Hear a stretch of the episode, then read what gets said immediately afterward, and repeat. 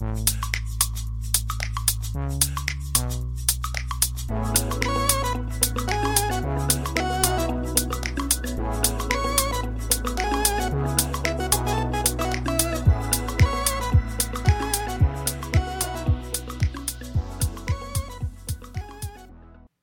迎收听日本排球推广部，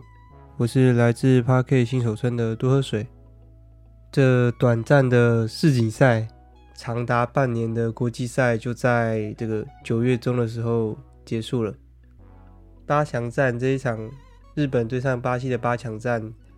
带来的感动，我已经全部浓缩在这个文字当中了。然后我已经上传到 m e d i a 的文章，诶，如果想想知道的听众，可以，我在会我会在这个 Podcast 下方放下连接，大家可以去看一下。这长达半年的国际赛，从原来的一开始的三十八人名单，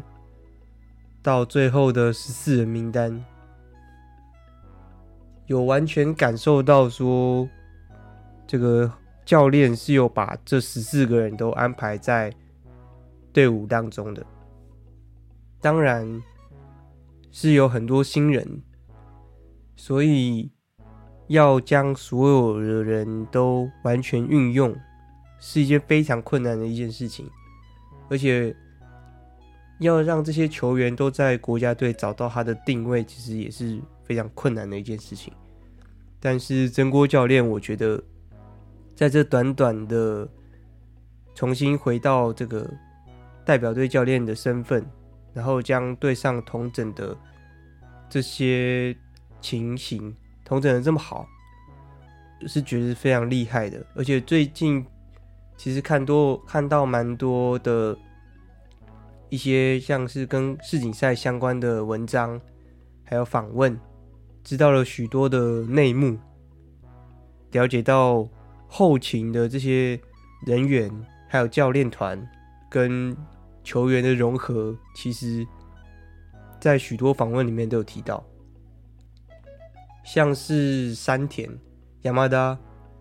就有提到说，他其实有接收到真锅教练的很大的影响，是有关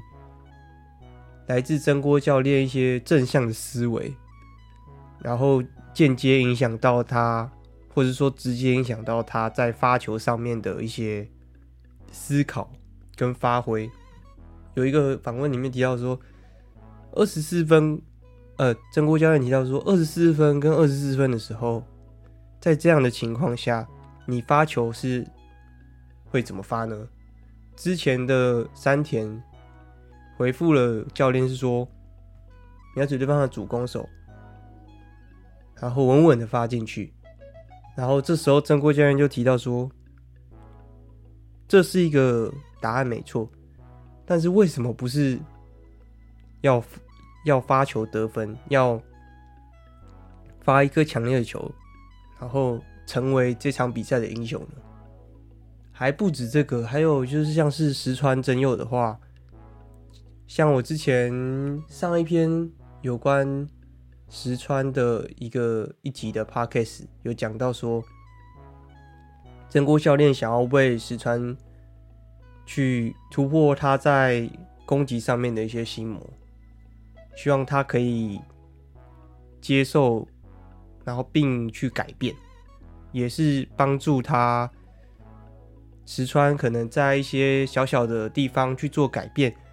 让他有一种感觉是说，哦。他可能已经跟过去有些不一样了，所以他后面的世锦赛的时候，将这个头发换成了辫子，这个改一个微微的改变，也是也可能是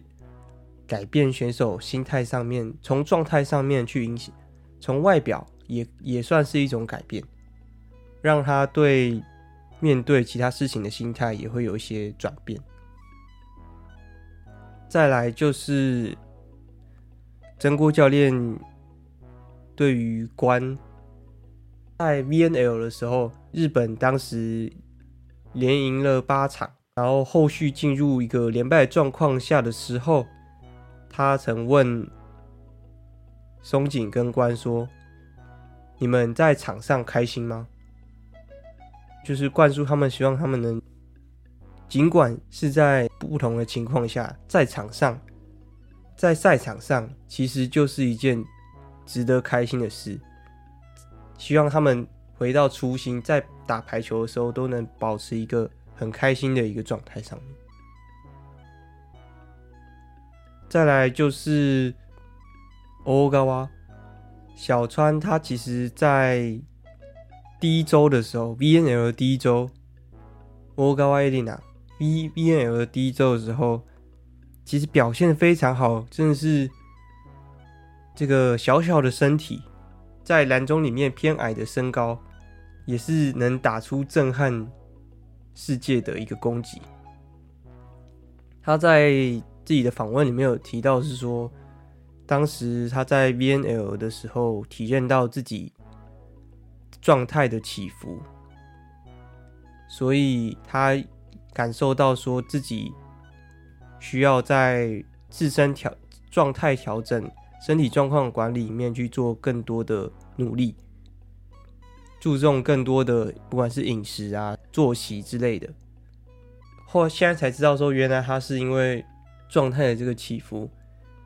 后续后面才没有让，就是欧高哇继续上场，所以才知道哦哦，这个后勤其实非常关注的这些每个球员，了解到每个球员的状态，除了教练之外，后勤员更是关注每个选手的状态，然后去向教练团去做一些去做一些配合。这些背后的故事，其实也就成就了这一次的这个成绩。虽然没有进到四强，但是因应这次世锦赛，排名也提升到第六名。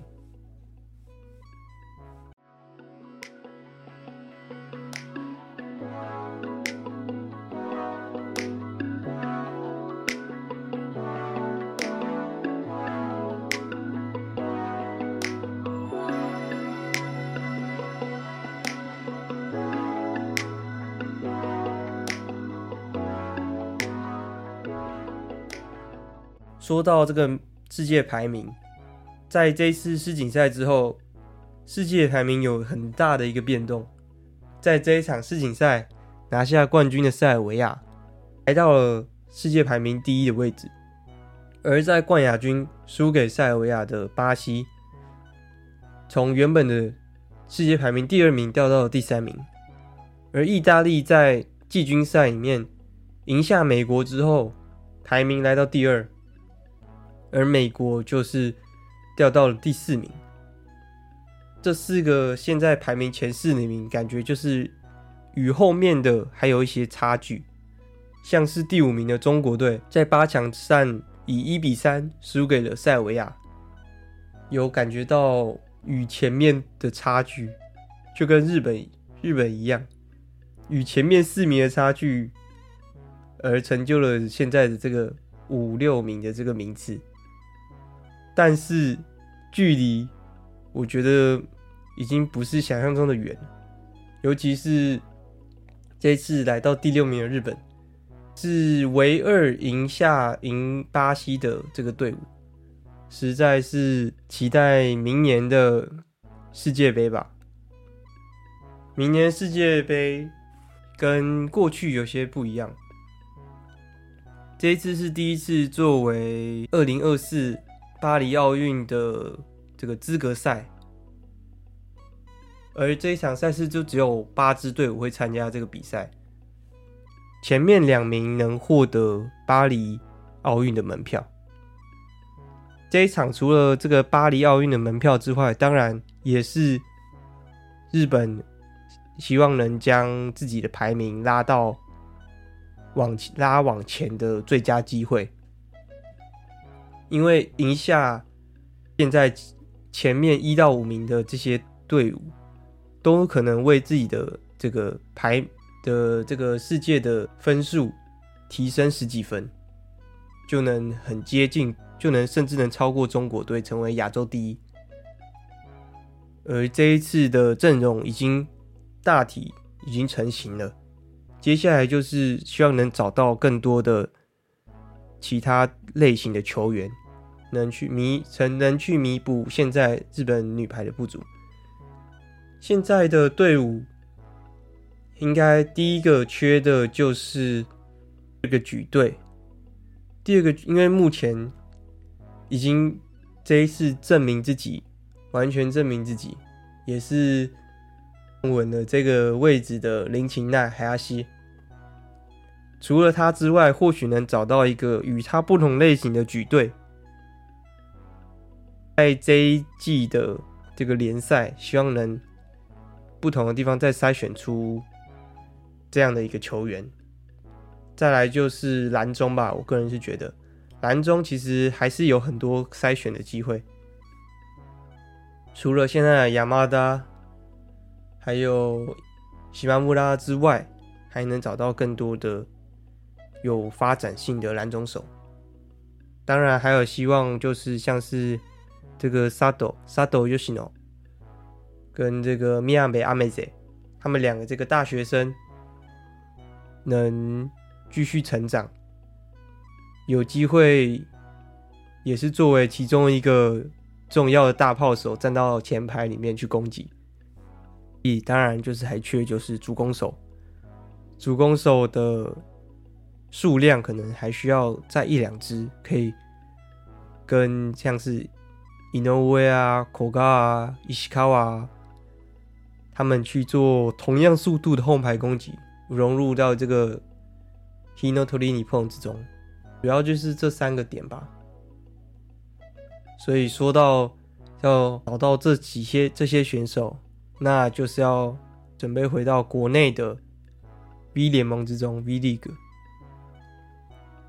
已经来到这周末就是 V1 女子的开季了。从国际赛回到这个联赛，久违的回到 V 联盟联赛之中，就有一种。哇，好久没有回来看，有一种不一样的心情。上呃，在上礼拜是这个 V 联盟的开幕记者会，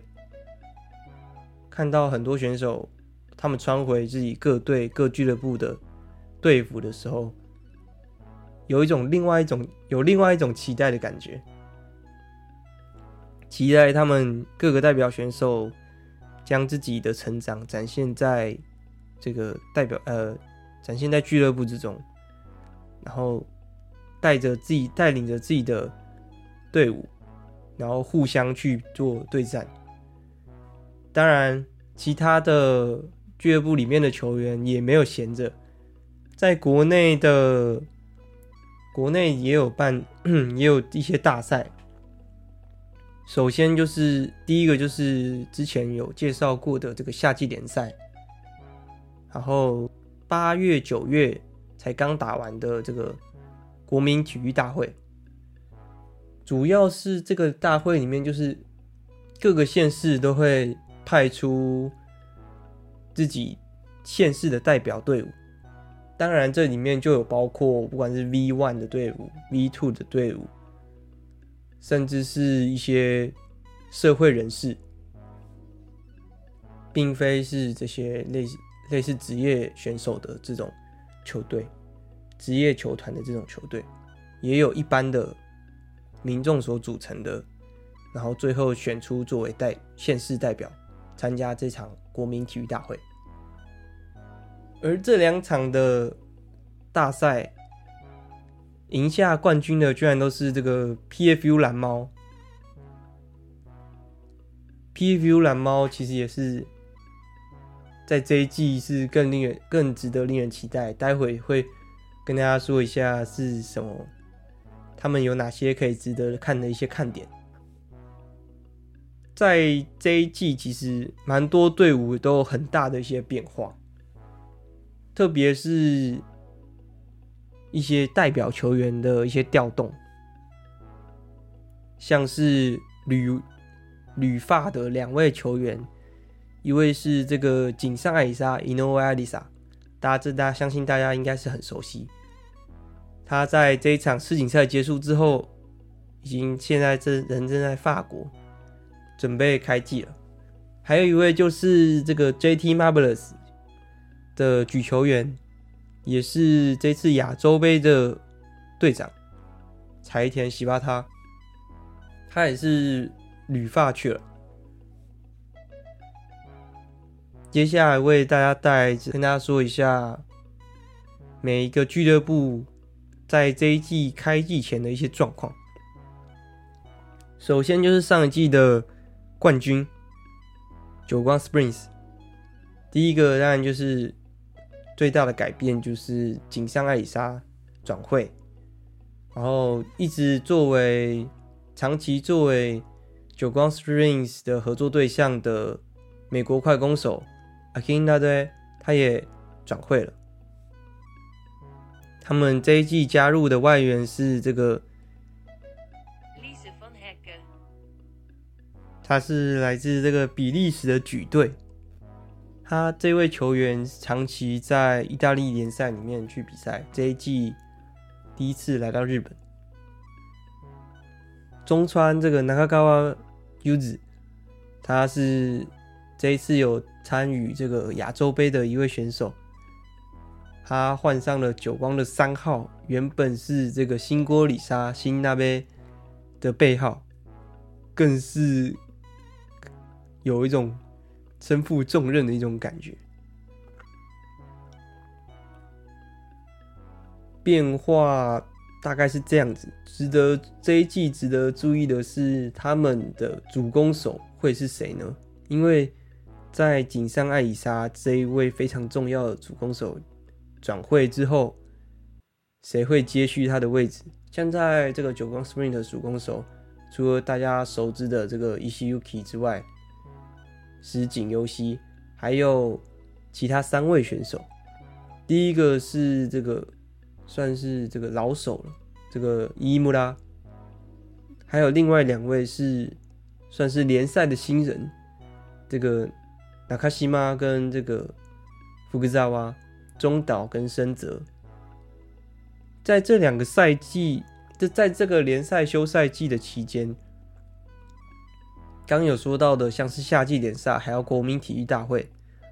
的这些比赛，都是以他们两个为主攻手去参加比赛，所以可以关注一下，是可能是这三位的其中一位去作为先发。还有另外一个想法是，可能是中川、中川去转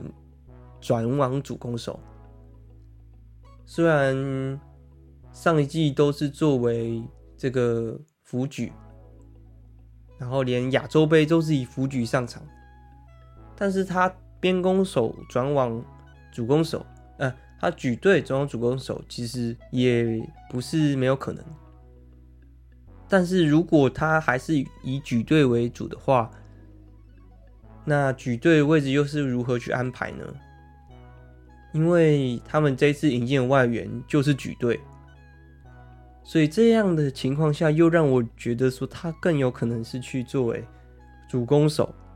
出场了，在这一季。再来就是上一季例行赛第一。但是在最后的决赛，因为疫情少打一场而输的这个 JT，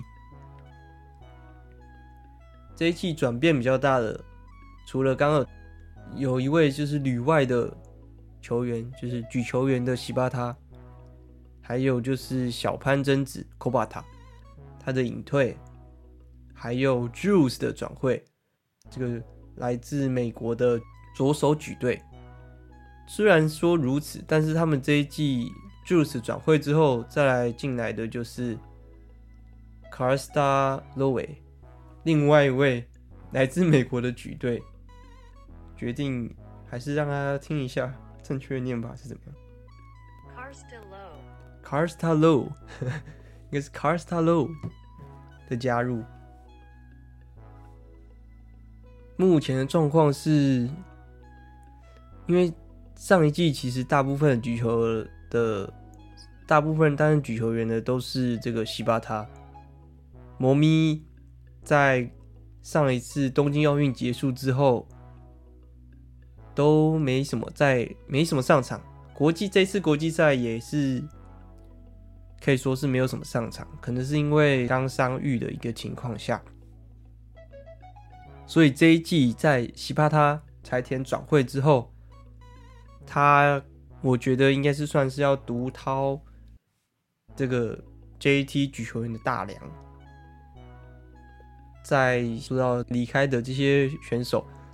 都是在上一季占 JT 很重要的一些位置，但如果其他这四这四位选手能扛起的话，个人觉得 JT 还是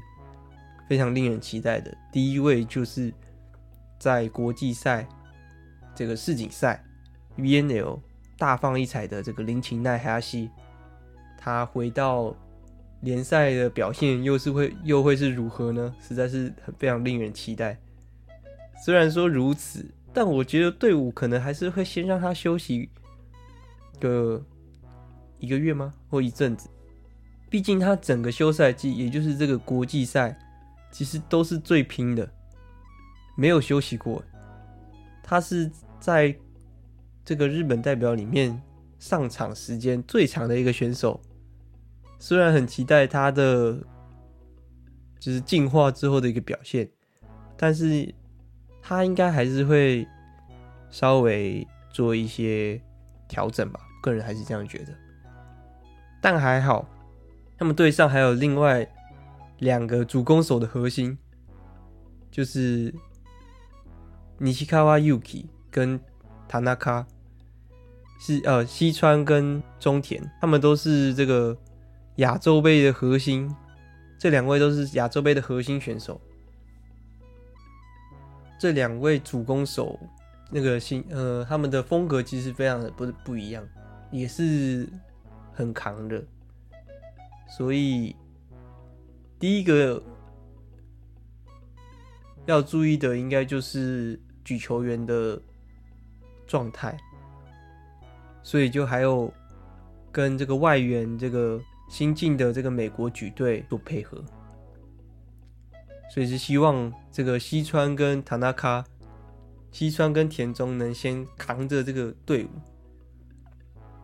等待海亚西回归的一个情况。相信 JT 还是非常的恐怖。再来就是这个托雷托雷亚洛子东丽箭。他们这一队也有这个代表休息的一个问题，尤其是关 Seki，他跟林琴奈上场时间真的是一样是最长的。当然，上场时间上场时间长，也同时显现在他们成长的幅度上面。但与这是 JT 不同的点是。东丽健会让石川跟 Seki 关去休息吗？好像也不一定，因为去年就是这样。东京奥运结束之后，石川还是依旧作为首发，一直比赛到季赛结束。而且现在东丽健的举球员其实蛮缺的，九月才刚新进一个举球员，所以。不确定他们会不会让关先休息。除了举球员这个位置可能会有变动之外，还有举队位置的变化。为什么这么说呢？因为这一季他们有一位选手回归了，就是这个黑后爱骷髅沟。之前他曾经作为主攻手，也有作为举队，但是上上季是作为举队，跟上一季。也是新作为举队新进的球员，这个尼西卡瓦尤西诺是这个刚 JT 尼西卡瓦 Yuki 的妹妹。他们两个谁会先作为举队上场，也是可以去关注的一个点。上一季虽然西川表现不太显眼，然后也是很新的新人，但是在这个经历一季的赛季的时候，有能感受到他的成长。但还是有另外一个想法是，如果他们让石川先休息，然后让黑户外先作为主攻，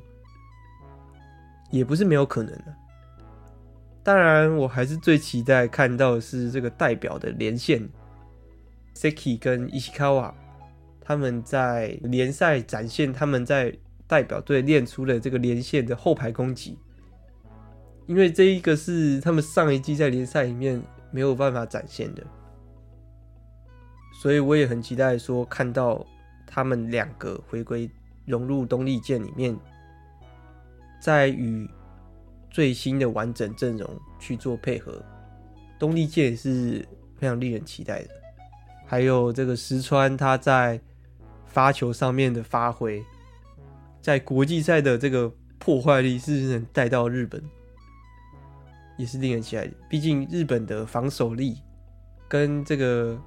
国际上面又有一些不同，在国际赛发的死的，在日本不一定发的死，这是我蛮好奇的一个点。再来就是上一季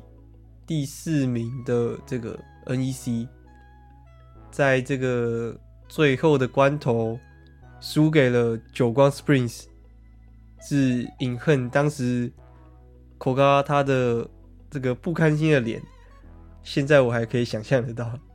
第一个疑问是这个美国代表的举队，他们的外援 Sarah，他是不是还会继续待在 NEC 呢？目前没有看到他，就是就他们的社群媒体没有看到他们，没有看到 Sarah 回到队伍的一个状况。但是他们的球员的资料还是登录在他们的官方的页面当中。NEC 与其他队相比，其实变化不太大。古贺虽然回来了，但是肯定是先养伤为主吧。所以在这一段期间，我个人觉得需要掏起这个梁柱的，而且我也期待看到他们的配合的，就是这个举球员萨瓦达泽田跟快攻守门的配合。快攻守门不坏，NEC 的标准的代表快攻守门不外乎就是这个亚麻达山田，还有西马木拉。除了西马木拉跟亚麻达之外，更一个令人期待，我觉得其实他有代表着潜质的这个 Nojima 野岛，这三个快攻手都是我期待他们能这个泽田这个快速的配球，虽然只有身高一百五一百五十九公分的举球员，但是在快攻的运用上，就是希望看到他们。快攻的强势吧。再来就是第五名的这个 Saitama Ageo，这一季其实做了很大的一个变化。第一个就是换教练，上一季已经执教了他们两三个球季的这个巴西教练，在上一季结束之后。离开了埼玉，这一季换成了一个是原本是久光 Springs 的教练团里面的教练。上一季的外援是这个一样是来自巴西的，在这一次世锦赛算是成功成的一个算是功成的举队罗列内，他转会了。这一季的外援是这个。Lozo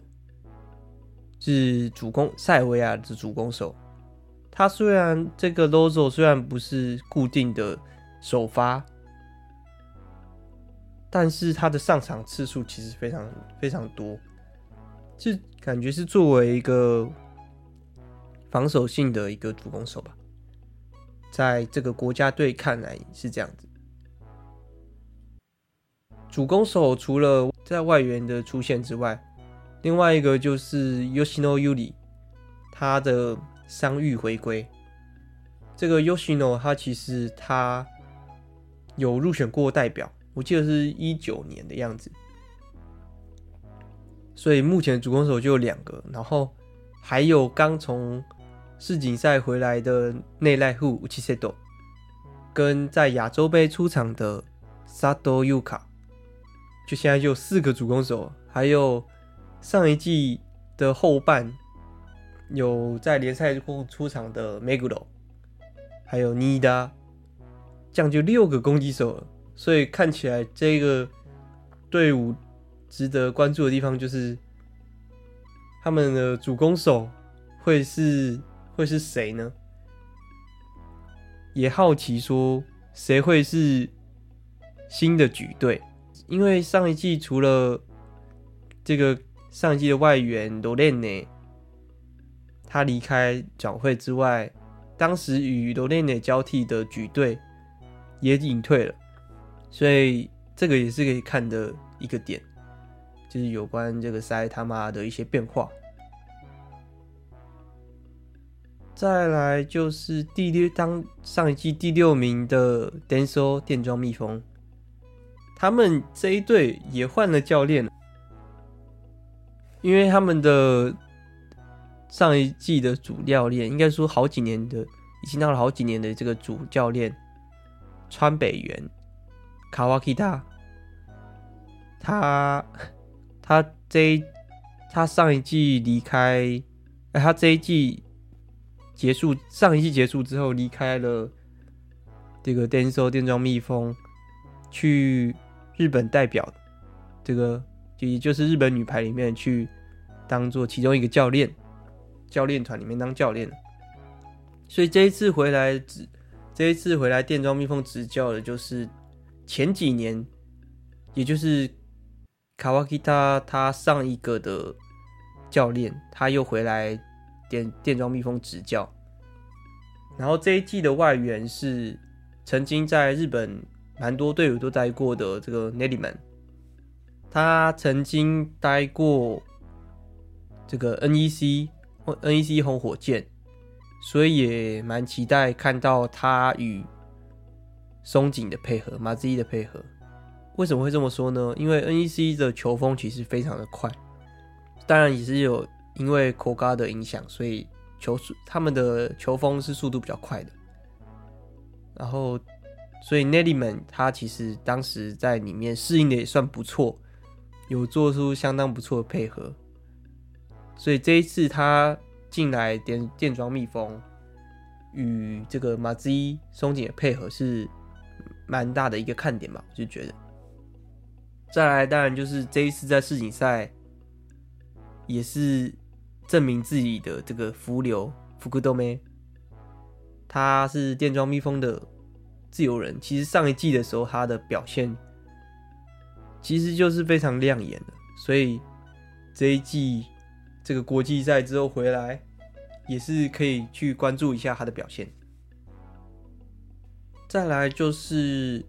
第七名的 Hitachi，他们这一队其实基本上没有什么变化，有人员没有什么调动，但是他们这这一季调动最大的，也就是他们的队徽跟他们的主色调吧，从原来的这个白色、紫色跟黄色，直接换成了这个红色跟白色。然后他们的外援也是他们长期合作的一个对象，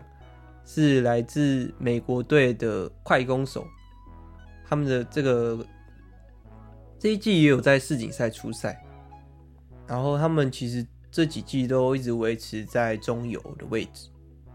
再来就是第八名，上一季第八名也是他们队史上最高纪录的 PFU 蓝猫。他们这一季的外援是这个 Acosta，Acosta 其实在上一季的时候去到了电装蜜蜂，然后经过一季之后又回到了 PFU，同时就是突突然就成为了队长，是当时看到他队长他是队长的时候，我蛮惊讶的。但是 P 他在 PFU 其实也待了一段期间，然后所以这时候。经过虽然只经过一季，但这一季 PFU 的人员变动蛮大的。这一季回来与当时的球员，这一季又进了许多的不同的球员。然后上一季因为加入了像是这个纳贝亚，然后瓦纳塔贝跟这个举球员的塔哈拉田园，就是让他们上一季打出了许多不错的比赛，但是有一种后继无力的感觉。这一季又就是进了这个外援的阿科斯塔，其实有一种感觉，加了一个镇定剂，就是让他们稳定的这种感觉。所以阿科斯塔作为队长，我还是能理解的。当然，上一季也不得不提的是他们的新进的高中毕业的举队梅丽莎，他的后排攻击是上一季是那个数在数据上展现的非常顶尖，我记得好像是第一名还第二名的样子，所以这一季也是期待这个梅丽莎她的表现，还有这个阿阿科斯塔如何带领这些年轻的球员往前的一个概念吧。再就是上一季掉到了第九名的这个冈山海鸥，我看要不要是一个儿子。在上一季，也就是通常日本进新的球员的时候，都是在一月啊、二月的时一十二月、一月的时候，像是外援的话，可能就是七八月才会公布。所以我说，上一季他们新加入许多的一些高高中、高中刚毕业的一些球员，像这样子隔几年就直接进一批超年轻的选手，其实蛮有冈山海鸥的风格，因为他们教练其实蛮喜欢这样做的，都是跟这个 Taki Taki Kokusai，就是大阪的一个。高中的名门去跟他们进，就是刚毕业的一些球员。像上一季的后半的时候，其实冈山海鸥在攻击上面的遇到一些蛮大的瓶颈。后半之后派上了刚入团的这个塞基佐博，就是直接有一种哦。新进新进球员的一个震撼，虽然只是高中刚毕业，也算是高中生，但是能打出那样的攻击是非常令人期待他的未来。这个 Saiki 也有出场在今年的 U20，令人不得不期待这一季他在经历这几个月之后的成长。再来，另外我觉得非常令人期待的就是这个复兴田复兴田他的表现。他在这一次的夏季联赛的时候，展现那个攻击的爆发力，真的是有让人震惊的感觉。说，哎，他上一季虽然表现的非常的算是不俗了，但是没有想到他的攻击可以在这么短时间配得这么好。其他的就不用说了，毕竟我是这个冈山海鸥 okramaxigas 的粉丝。当然期待看到这个宫下、还有卡内达、金田跟 Oikawa、西川他们所组建出来的这个冈山海鸥的组冈山海冈山海鸥的排球，像是上一次我看他们的就是季前发表会，这个吉川。他说他这一季会主主要以右边的攻击去上场，所以他可能就是作为辅举，因为他原本是蓝中的身份，但是他身高其实就是一百七十，一百七十多，并不是身高非常高的一个蓝中手。上一季虽然他也有作为右边的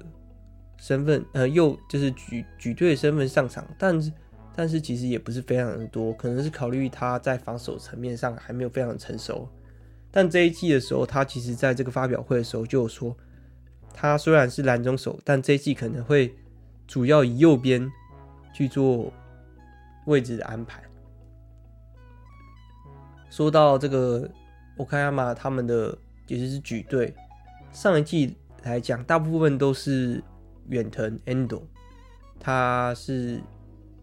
主要的举队，但这一季可能就是以他跟欧卡欧伊卡瓦去做这个轮替，跟吉川去做轮替，去做这个刚上海后常用常用的一个战术，就是你麦该同时换下这个举球员跟举举队去做的一个战术。除了这个欧伊卡瓦令人期待之外，再就是他们这一季新进的一个外援球员。外援对于进外援来讲，对于冈山海鸥来讲说，进外援其实是一件非常少见的事情。在我看冈山海鸥的比赛的时候，看到现在，其实他们没有进过外援球员，所以我也不确定他们。是不是第一次进外援球员？但我个人觉得应该不是，因为就一些资讯来讲说，冈山没有，好像没有看到冈山首次，冈山海鸥首次加入外援球员这样的一个资讯，所以我猜应该是久违的新进的一个外援球员。但他们新进外援，新进外援也不是找那种非常成熟的、很大只的这种。攻击手，因为很明显能理能非常能理解的是，因为冈山海鸥是本来就不是打这样的球风的球队，不是打那种高身高，然后不是打高球，然后力量很强的这种球队，是打那种打手啊技巧，瞄准对方空隙吊球，做一些团队很多样的团队配合的一个球队。所以这一次他们外援进的是这个来自泰国的，嗯，塔纳卡，塔纳卡吗？塔纳卡，再让我查一下。对，就是那个塔纳卡。他这个球员目前有，目前是泰国代表之一，但是他并非是这个先发的位置。他在世锦赛有。替补出场几次，我记得我有看到他的位置好像很多变，所以还没办法想象说他目前会怎么样去做安排。但是有听教练说他会积极使用这个外援球员，因为他好像是蛮欣赏这位球员的。再来就是上一季。在季末时候奋起直追的这个 Toyota 下代丰田丰田六女王，这一季他们也是换了教练，可以说哇，这又又一个队伍换教练。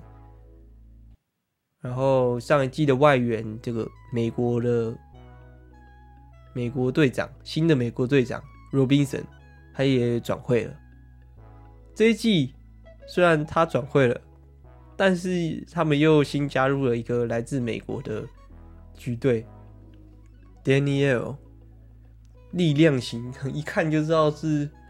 很高，然后力量很强的这个举队。然后他们这一季也继续跟这个泰国的快攻手哈塔亚继续续约。再来就是这个上一季虽然。个人觉得他很多场都打得非常的好，很漂亮，但是在季末的时候又陷入连败，最后来到第十一名的这个 Himeji Himeji Victory 这个纪录胜利者。这一季他们新进了这个米亚贝艾里，公布爱公布兰里，这个出场以蓝中手出场在。世锦赛的也算是有不错不俗的表现的一位选手，他在美国读大学，这一季决定加入本地本地球队，因为他就是在兵库兵库县姬路市出生的这个孩子，他选择自己家乡的球队去做入团。再来就是值得注意的是，原本上一季的外援的 Pluck，这个荷兰的举队，也可以说是边攻手，他是不是会在这一季继续与纪录续约呢？因为他目前在官方的这个平台、官方的官网上面，还是会看得到他登录在这个名单之中，但我没有在像是他们的社群那里看到他已经回到队伍的一个资讯。所以这也是可以去注意一下，但是我个人觉得，其实以目前记录的一个情况，其实不缺主攻手的。虽然确实加了一个很重量级的攻击手，是给予队伍一个方向的一个一个方式，但是我个人觉得，目前加入了攻布，其实。因为公布兰里本身本质是大炮手，就是在俱乐部里面，他会是以什么位置出场，也是蛮令人期待的。当然，我个人觉得他应该在俱乐部里面不会是以蓝中手出场，因为基路其实不缺蓝中手，像是他们他们的队长这个阿拉塔尼，他在上一季的季初就受伤。然后这一季已经确定要回归了，也是很令人期待他的这个表现。当然还有一个就是上一季，呃，在也有出场在亚洲杯的的一位拦中手是这个 Sasaki Chihiro，Chihiro，Sasaki 佐佐佐佐木，他在亚洲杯算是有一些表现。他在基督胜利者这个队伍里面。个人觉得上一季是非常重要的一个角色，因为上一季的这个阿拉塔尼他的受伤，让他不得不扛起队伍的一些责任，也让他有一些成长。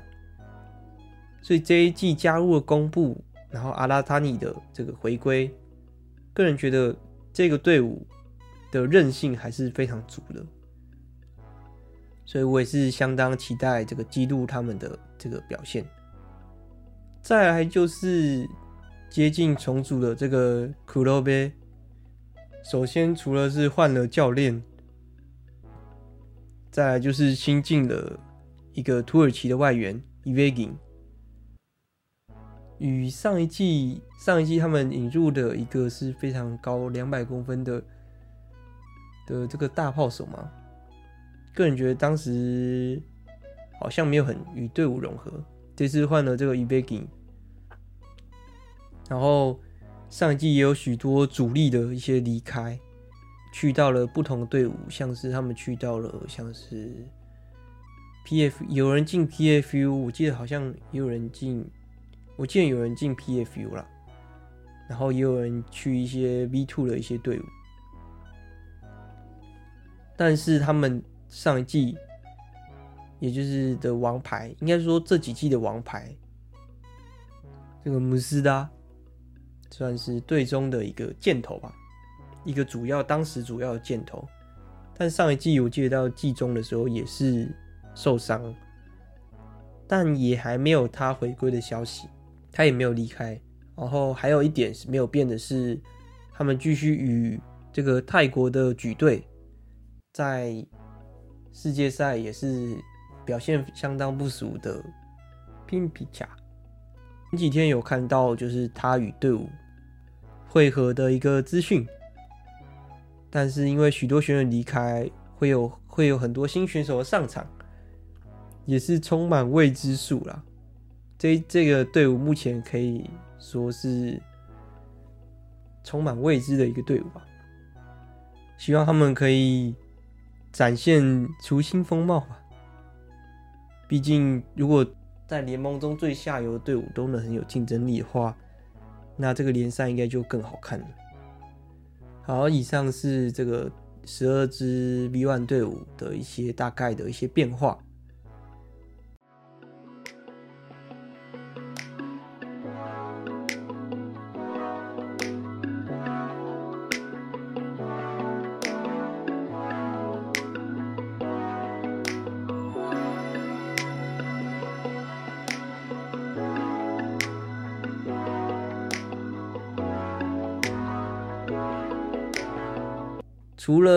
队伍上面有变化之外，连 V 联盟它的一些观看方式也有了一些变化。原本是 V 联盟自己的官网里面的 VTV 去做观看，这一季开始给外包了。这一次看的平台是这个 VTV Easy Sports，交给其他平台做是不错啦，毕竟专业还是给其他人做。但是其实价格也是涨了蛮多的，然后一个月大概是三百多块台币。当然希望也可以专业也可以展现在它的品质上面。毕竟之前的 V 联盟的观看。觉得品质算是颇一般，但是当时我可以选当时的这个观看的的方案，其实可以做选择，可以选你要看这个女生单看女生，还是你要单看男生，还是你两个都要。但目前 BTV Sports 的方案只有分月费跟这个年费，然后只能你你两个都男女都必须做购买这样子。当然，现在日本联赛的这个男生其实也是非常好看。毕竟这个尼西达跟这个跟这个 Sekita 又回来日本去做，在日本联盟去比赛，然后他们还组成一队，然后还跟这个柳田，还跟柳田去，让他一起回到了，呃，一起进到了同一支队伍。可以是说，又让日本联赛多了一个看点，所以男排其实也是有很多不错的内容啦，所以我觉得还是可以啦。当然，就是我还是回到，就是希望是观看品质是相当可以有有所提升啦，这样子我也会付的稍微心甘情愿一点。当然，这个日本联赛的赛程还是一样，就是以六礼拜六跟礼拜日的连续赛程，六日同样对手，可以现在可以说是日本联赛的 V 联盟的经典的进行方式。好，这边最后跟大家推荐一下我自己所期待这周末的一个对战组合吧。第一个就是冈山海鸥对上纪录胜利者，两个目前算是。排名偏后的队伍，但是他们的对于防守的那些黏着性跟执着度，相信这场比赛会是一个非常长拉力的一个赛程，令人期待。再来一个就是 PFU 蓝猫对上东丽剑，这个对局是 PFU 充满的这个各种新血的一个队伍，要对上这个。可以说是 B 联盟之优生的东丽剑，就是 tor 他会派上石川跟 Seki 吗？这是 tor 最大看点嘛。然后 PFU 就是他要如何，他也没有什么好失去的，就是要扳倒前面的队伍，希望能再创自己在联赛中的新高度。所以这一个肯定也是。值得观看的一个赛程。好，谢谢收听今天的日本排球推广部，我是来自 Parket 新手村的多喝水，我们下次见，拜拜。